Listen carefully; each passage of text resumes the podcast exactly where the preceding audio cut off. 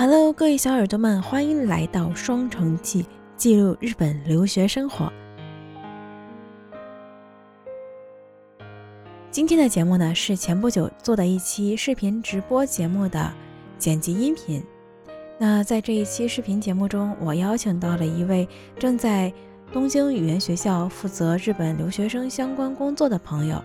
同时，还有一位在三月中旬刚刚入境日本的新规留学生，想和他们一起来聊一下，在现在疫情的环境下，日本留学到底是怎样的？那相对应的入境手续、隔离规定又是怎样的？同时呢，我们也简单的聊了一些和日本留学相关的一些话题，比如说来日本留学的话，选择哪一个城市比较好？还有就是留学的前辈们给大家的一些建议。那在以后的节目中，我还会邀请身边同样在日本正在留学，或者是已经留学正在日本工作的一些朋友，来讲一讲他们之前的留学经验、工作经验。希望这些经验呢，可以给那些想来日本留学还在考虑期的小伙伴们一点点的参考。如果你也想参加我的视频直播节目的话，可以添加一下下方的微信号，并回复关键字“日本留学”。我会邀请你加入我们的直播群，那就让我们一起进入今天的节目吧。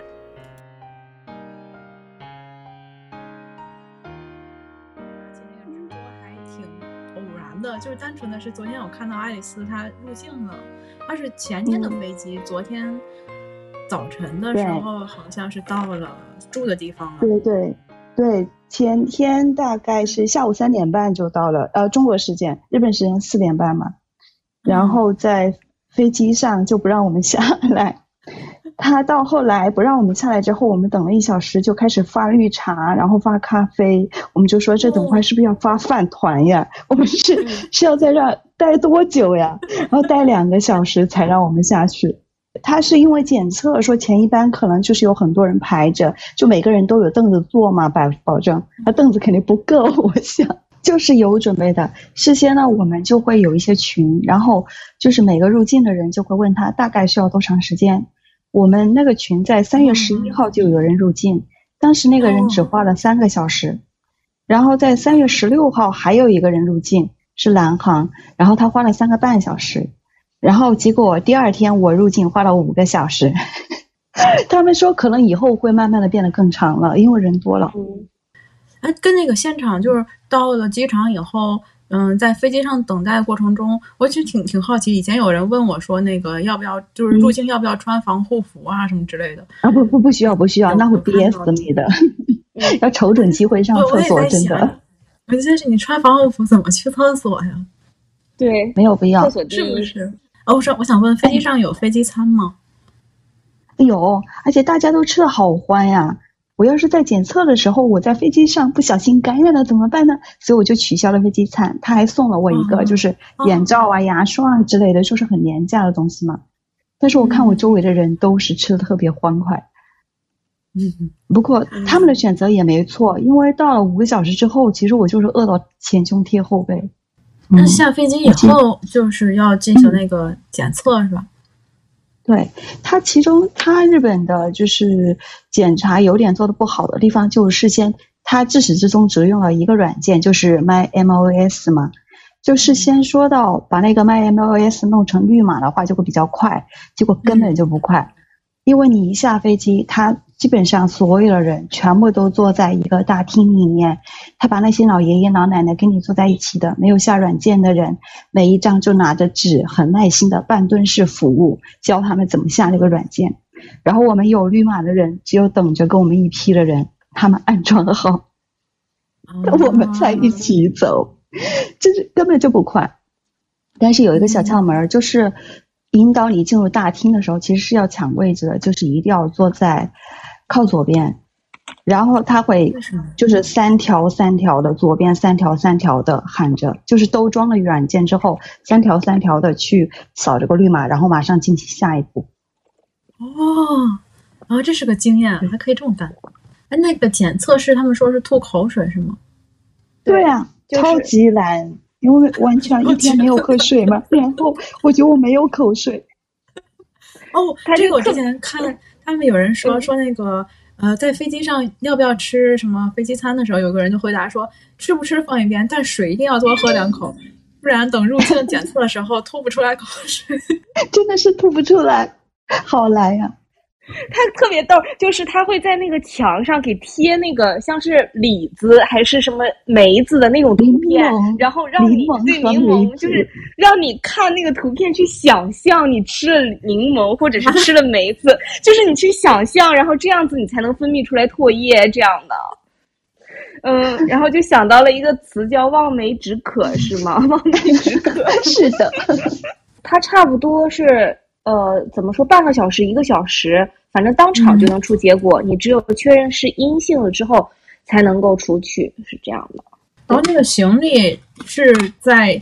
一直到这个检测结束了以后再取，对就是对，在取行李的时候，行李大厅是有厕所的，记得这个时候一定要上厕所，抓紧时间。真是的，我一直到这个步骤我才能上上厕所。首先就是所有的人，然后就是到椅子上等待，等老爷爷老奶奶把软件下好，然后三小的人呢就去扫那个绿码。我们本来就已经有绿码了，MySOS，扫了之后呢，然后就去吐口水，然后吐了口水之后就排队进入一个阴暗的大房间，就十个人吧，就是每个人就是面对着一个人回答问题。然后问问题的人都是用日语来问的，就是问你填的两个电话号码分别是谁的号码，主要是问这两个问题。然后就问你住的地方是学校安排的还是你自己家，然后你的飞机座位号是多少号，就这样确认的。确认之后，然后把他就不停的扫那个 MySOS 的码。就之前有说，就是有一个网站登进去之后有一个海关检测的码，但是。把那个做了之后，完全没有用，没有人去管那个网站，没有人去扫你那个网站的码，基本上就是 MySOS 一站到底，对，就是一个有用。而且就是我今天，我今天不是 MySOS 出了问题嘛，然后我就在检查它那个说明的时候，我发现它的中文说明上写的是不能利用公共交通，不知道为什么。但是日本政府的网站上是说，你抵达机场之后二十四小时之内可以利用公共交通回家的嘛？但是大家基本上很多人都是用公共交通回家的，比如我啦。我之前听新闻是说，他改了好几次。最之前最严重的时候是说不许坐公共交通，你可以选择那种，嗯比方说自驾驶，自驾车是可以选的。然后还有什么就包车是可以选的。所谓包车就是你要几个人，然后包一辆车，呃，这个就是同样的去同样一个地方的包一辆车，然后去酒店这种可以。还有就是租那种出租车。然后这个是，但是后来因为好像价格特别贵，然后也是有就是什么国会上有人反对啊是怎么的，然后后来又改了，改成了就是也可以使用公共交通，但是要什么最短距离的，是直接就只能是直接到家的，不能就比方说我去个别的地方办点别的事儿，然后再回去那种，好像就改了好几次，我印象中，小鱼这边应该是了解更清楚。对，像我们就不会说留学生的话，我们这边就统一都给安排车辆，就不要让学生坐公共交通。一方面也是政府这个政策变来变去，我们最大限度的想保证学生的安全，不要给学生添麻烦。然后第二点的话，就是新规的学生很多都是没有来过日本的，嗯，然后没有来过日本的学生的话，就是尽可能都给他们安排好，他们这样也安心一些。这个 MySOS 的话，它会。监督你的行踪，我去楼下便利店去买个东西的时候，它都会提醒说你赶紧给我回去。走步十十几步，它都会被检测到。我觉得啊，这个还是挺厉害的。哦，我想想，最近的那个规定是说，如果你打了就日本认可那三三种疫苗的话，是是可以不隔离，对吧？是可以不隔离。对对对对，这个是都不用几小时，直接下机场就。展示了之后就可以走了。我真是没有看到欧美人。是是他们欧美那边就是日本承认那三种疫苗承认的不隔离，然后其他的像咱们国内的这个疫苗，包括你没有打疫苗的话，日本是什么？是三天那个是哪个？是哪种制度来着？三天是这个是这样这样的，就是三天的话，就是你隔离完三天，三天完之后呢，你去做那个 PCR 检测，嗯，做完 PCR 检测提交出阴性报告之后，OK，你自由了。但是问题的点就在于，你在隔离期间的话，三天要去指定机构测试否则的话，因为你没有办法出门，你没有办法乘坐公共交通工具，没有办法去指定的地方去做检测的呀。哦，这其实是个 bug，我感觉这个这个政策很有趣，就真的是个 bug。像我们学校如果没有安排，就是自己说有自己家的话，就是自费，自己解决吃的，嗯自己解决住的。然后有的学校就会统一的，就是要求学校统一的那个 hotel，然后呢，学校统一的去送盒饭。就是我一起坐的飞机上的一个女孩，她就是这样，住在成田机场附近的一个宾馆。她说她每天都要吃盒饭。然后还有的就是说像韩国，他们指定国的吧，他们特别划算，他们就是政府指定的，就是比较好的那个 hotel，然后呢，免费的三餐，就是前三天他们是不花钱的，后四天才花钱。指定国就是那些疫情比较严重的，他们每个时期的这个规规则真的是完全不一样。就上一波能进来的时候是二零二零年的十一月份，二零二零年的啊十一11月份，对，那个时候没有嗯 My SOS，、然后它是可以就是你到隔离的地方，然后可以出门，步行五分钟之内的超市、便利店，你都可以去买东西。对，那个时候比现在要宽松很多，而且政府是纯靠自觉去监测，不像是那个 My SOS 还能跟踪你的行踪。那一批进来的人真的太划算了。然后现在想聊的就是说，有一部分的是目前在国内，然后在还在处于观望状态。然后观望的，我了解到了几个原因，一个是他担心日本这边的疫情，就是日本疫情有点严重，呃，有点严重吗？我也不知道该怎么说这个形容词好。我自己已经好久时间没看新闻消息了，就基本上是晚上吃饭的时候看一眼 NHK 新闻，哦哦。呃，这呃，今天又呃那个东京八千多哦，我们爱知县这边两千多，嗯，算多算少呢，就这种感觉，就是不知道算多算少。所以，但对于国内的小伙伴来讲的话，这个情况就还挺严重的，跟国内的来来相对比，尤其是日本这边属于这个散养型，就是佛佛系抗议哈，也不怎么管了。就有一部分同学他就比较担心，就觉得虽然现在日本开放入境了哈，但我要不要现在过去呢？就这是一部分，我想听听小鱼还有这个爱丽丝这边的情况。就是要下定决心，因为你在机场那个机场，我们过我们这方海关的时候，海关的人员就会问你，反复的问说，日本的疫情很严重，你真的确定你要出去吗？你真的确定你要出去吗？你出去是干什么的？然后就要求你把你的在留书拿出来，仔细的审核一番，然后再问你，你真的确定要去吗？就刚才说到日本的疫情，呃，我我还是就是每一天我会关注一些新闻，然后日本的新闻它会做一个对比，打个比方说，这个这个周的星期一感染的确诊人数是多少？嗯上一周的星期一感染的确诊人数是多少？再上一周的星期一，它会做这样子的一个对比。嗯，然后这个对比，我们可以得出来一个数据，就是感染的人数、确诊的人数，确实是每一周都在递减的一个状况。那我们应该说是不同的那个每个地区吧，有每个地区的处理的方式。然后目前日本这边来讲的话，就是相当于他也也也提醒，就他从一开始到现在吧，就一直属于口头提醒，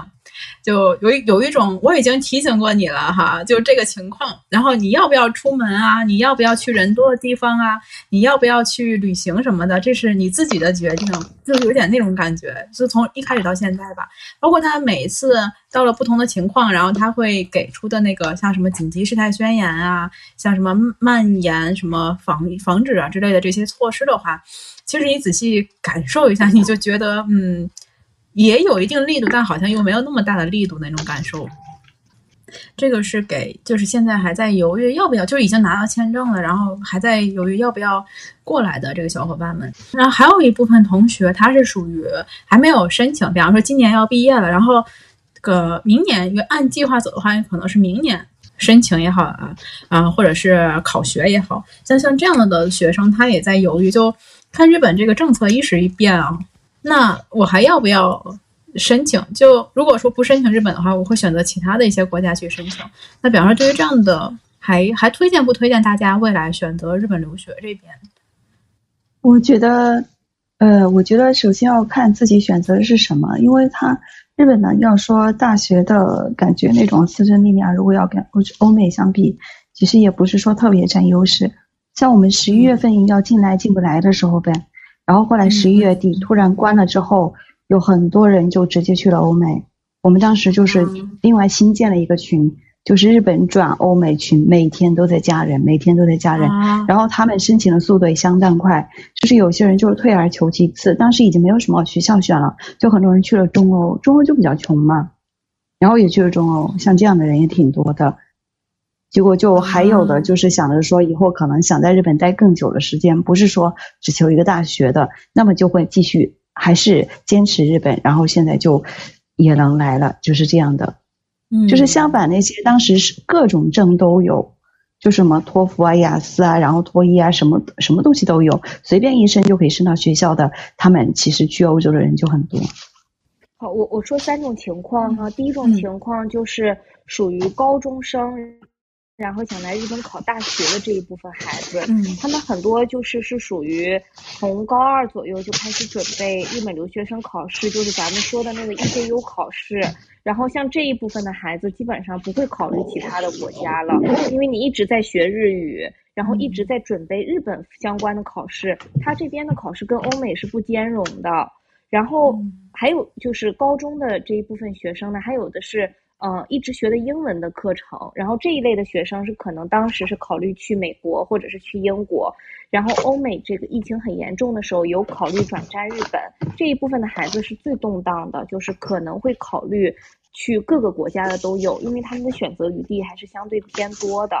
然后第二类的学生是属于大学毕业生。嗯考虑来国外去读这个大学院，就是读硕士。那这一些学生的话，其实也是属于比较动荡一些的。呃，如果特别喜欢日本，会考虑坚持；那如果对日本一般，然后我又会英文的话，可能会考虑转战欧美、澳新这样的国家。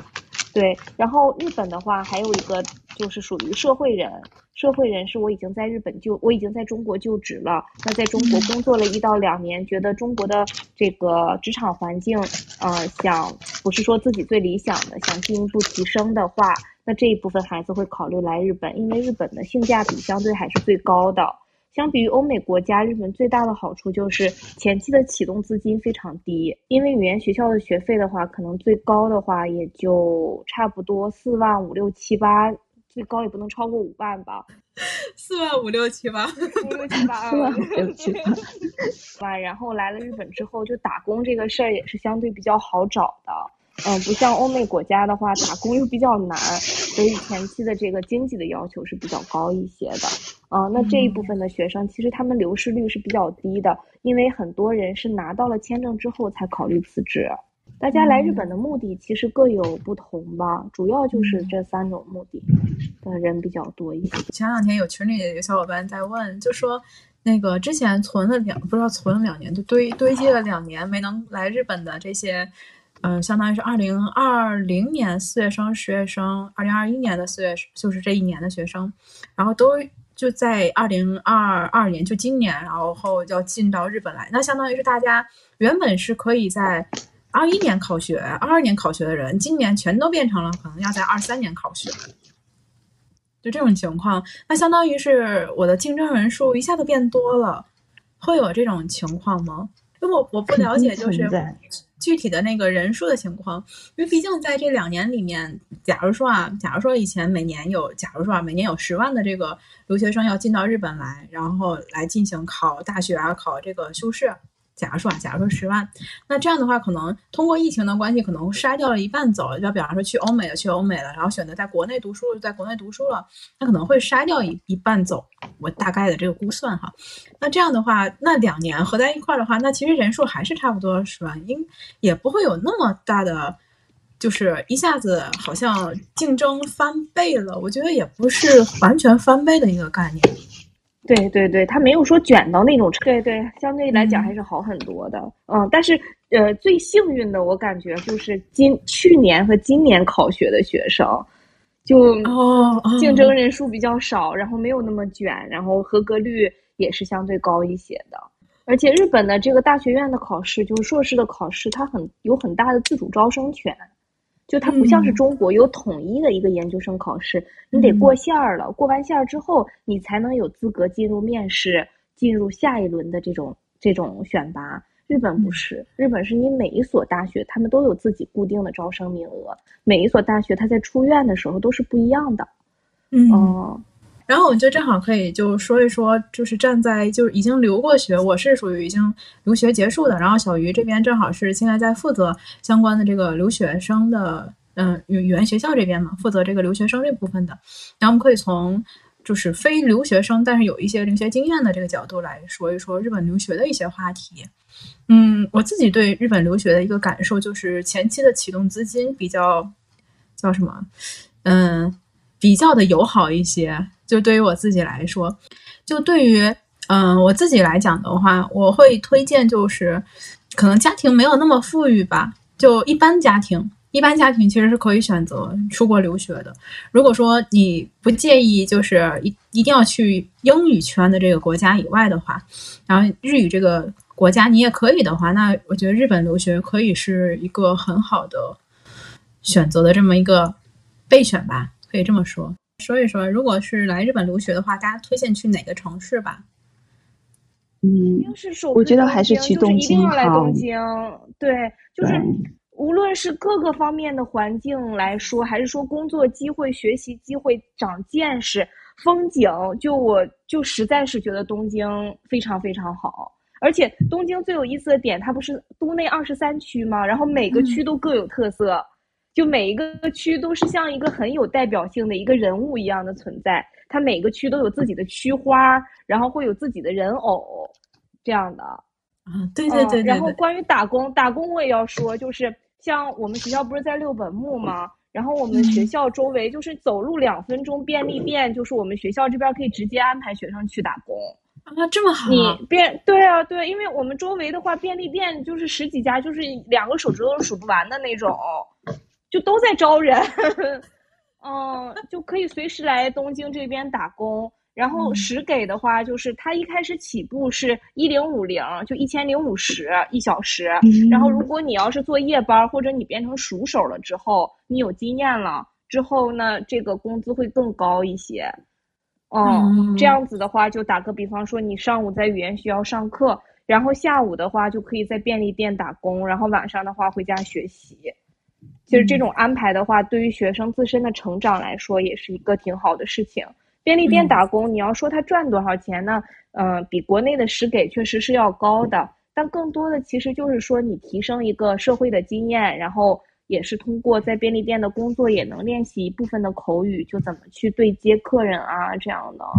嗯，反正我我个人而言的话，我是真的觉得留学。嗯，选一定要选择东京。然后你未来工作的话、生活的话，你去其他城市，嗯，那是你自己的选择。然后还有要利用那个语言学校的假期的时间，像语言学校，它是每一学期结束之后会有一个星期到两个星期的假期，利用假期时间，除了打工，能去其他城市、其他地方去旅游去看一看，一定要多去体验体验。嗯，你会感受到不同的地方，真的是饮食啊、人文啊、环境啊都是不一样的。嗯嗯，反正我觉得，对东京是我我个人而言是比较推荐的。嗯，我的角度是这样的，因为对我后来是我最开始一开始我就面的是京都的学校嘛，就面了就过了。但是后来就是我就加了一些群，然后我发现很多读学校的。就是一些前辈，他们是有的是在九州，有的在北海道，然后有在东京，然后还有的是就是像金泽这样的地方，大家都认识了之后就会聊很多。比如说像金泽的时给是九百五，我知道，其他地方的真的都很低，都是九百多，然后京都一上就是一千多，这是时给。再个就是霸凌，他们就是一些小地方的，就是语校的老师就会霸凌学生。就挺严重的。我听他们讲的时候，我觉得我要是我的话，我就应对不来，有点可怕。妈呀，我不敢想象，就是这个不敢想象，就我们都掏心掏肺的对孩子们，就这种，就是，然后但是他们在东京的前辈就有好几个嘛，就一直跟我说在东京挺好的呀。然后就是就是市一所就会有一些免费的日语课程，比如说我要是查京都那个日语课程，他要钱的，他没有免费的。然后就一个，但是东京就好多，它各个区它自己都设嘛，然后还有一些免费的演出啊什么东西的。哎，京都你再查一查，一般就是市民 Santa 之类的地方会有。呃，其实我这个语校它自己本来应该是有志愿者的，但是现在肯定就没了嘛。对，这还有一些就是培训的讲座啊什么也是东京比较多。嗯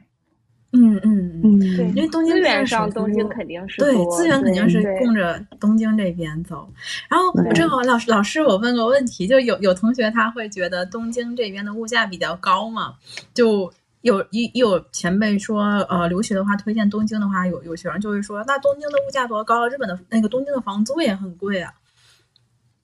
那你可以住便宜的呀，谁非得让你住贵的呢？对你物价贵，他们食给也高吗？这不匹配上了吗？对对对，对。然后我我 上次跟谁去聊那个话题的时候，我忘记了，因为我自己在东京是，我语言学校在东京读的，我语言学校和我研究生都是在东京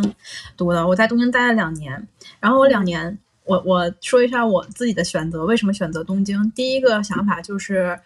嗯，东京交通便利，然后资源比较多一些，就像刚才小鱼小鱼老师这边说过的哈，东京这边的首先是语言学校多，就是你可以选择语言学校去进行对比的语言学校就比较多，就是语言学校很多，学校很多，你就可以去进行对比，这是第一点。第二点就是打工的机会比较多，就刚才也说到了哈，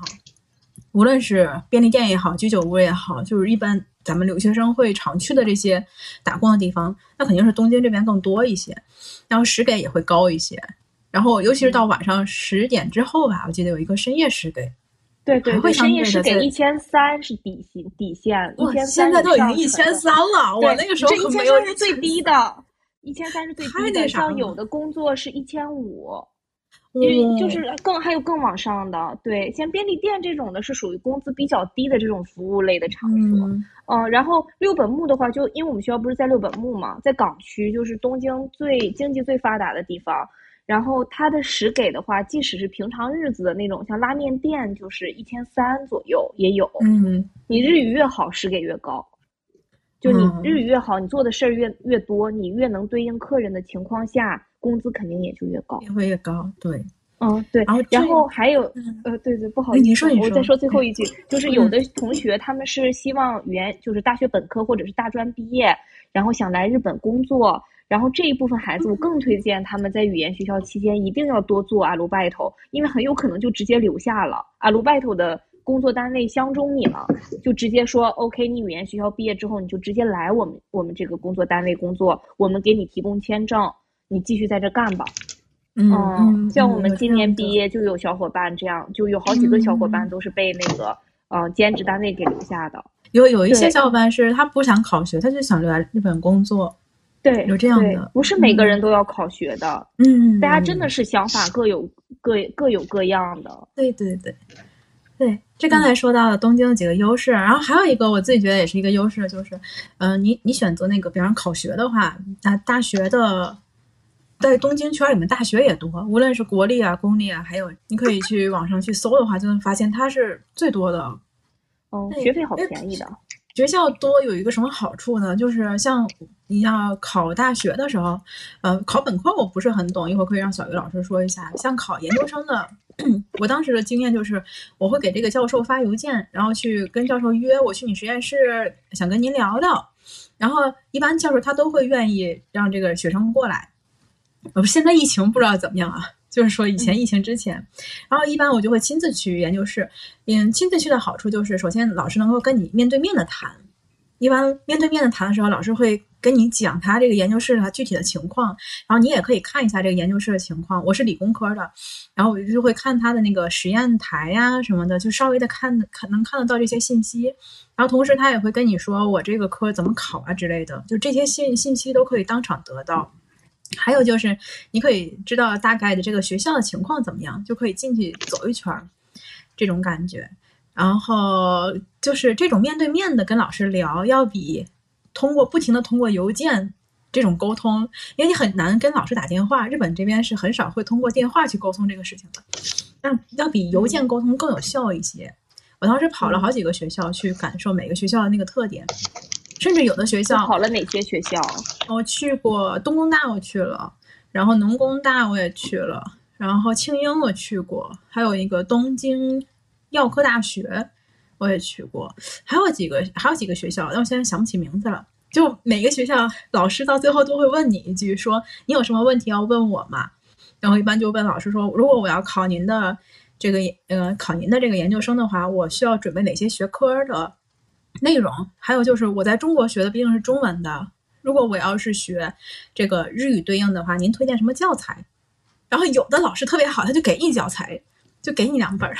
我从不同的老师那里搜来了不同的教材。当时对于买不起书的留学生来讲的话，老师给教材真的是太好了。是的，是的。还有就是当时庆英的老师直接就跟我说，他跟我约到了星期六，他说你直接来我们的 Zimi 吧。呃，Zimi 就是那个 Seminar，哎，这个发音好像也不是英语，就是研讨会的意思。就每个研究生一般在周六的时候会有研讨会，他让我直接来听。然后研讨会的时候，就他们会讲他们研究室的这个。上一周的研究情况是什么？汇报的那种感觉，这样的话你就能知道他们在研究什么了。嗯，然后那那个老师特别好，就是他跟我说说，呃，庆英毕竟是一所私立大学，说那个我也知道留学生大家一般都是边打工边这个考学的，边打工边上学。他说，但是清英的学费比较高，说你申请就算是申请学费减免的话，最多也就只能申到半免，而且还不一定能申得上。他说：“如果你经济方面有压力的话，你还是慎重考虑。”他说：“他说这么一句话。他说我之前有一个中国留学生是那种交换留学来到我这个研究室的，当时也跟他说这个情况了。后来那个孩子考到了大阪大学。他说你要是感兴趣的话呢，我可以把这个学生的联系方式给你，你可以问问他。我觉得那个老师也是特别的亚萨西的那种。还有的老师他会告诉你，我马上就要退休了，所以我我接不了你了，但是我可以给你推荐到其他的学校。”然后对，当时有一个老师给我推到了那个东京医科齿科大学，但是那个老师的研究内容不是我喜欢的，所以我就没去。嗯，还是就挺挺好的，如果能跟老师面对面。所以就回到刚才的话题，就是选择东京的话有一个好处，就是你可以去不同的学校跟老师进行接触，这是好处大大的，非常非常大的优势，就是你能够本人见到这个人活人，和你在电话沟通还是有差异的，有差异的。这些大城市刚才说的好处，就是一个就是交通便利，去哪都方便；一个就是学校多，可以选择东西多；还有就是，嗯，资源比较多，就是你可以通过不同的华人的渠道去了解这个学校的信息等等。然后还有就是时给，对吧？打工刚才说打工的时给高一些，对，赚生活费比较方便。对对对。反正，嗯，刚才那个 Saki 还提到了一个话题，就是你是疫情前，你是通过这样子的方式去跟老师沟通，然后我就在想说一下，疫情期间的话，呃，在语言学校怎么去跟这个大学院的老师去沟通？因为疫情期间很多大学是处于半封闭的状态，不让你一个外人随随便便进入，所以绝大多数都是由线下改到了线上。那日本人的话，有一点，他不像是中国人，咱们见面会加微信，通过微信沟通非常快。日本人喜欢干两个事儿，一个就是发邮件，干啥都是发邮件，email 就是这样子。第二个就是打电话，打电话的话，就是你有急事儿，你想找这个老师，通过电话是肯定能够找到的。嗯，然后去掏词儿，去跟老师进行沟通。然后如果。嗯，要是跟老通老师沟通的顺畅的话，可以跟他约那个字幕上面的 online 的一对一的练习啊，这样的。嗯，对这一点的话，是属于疫情期间带来的一个变化。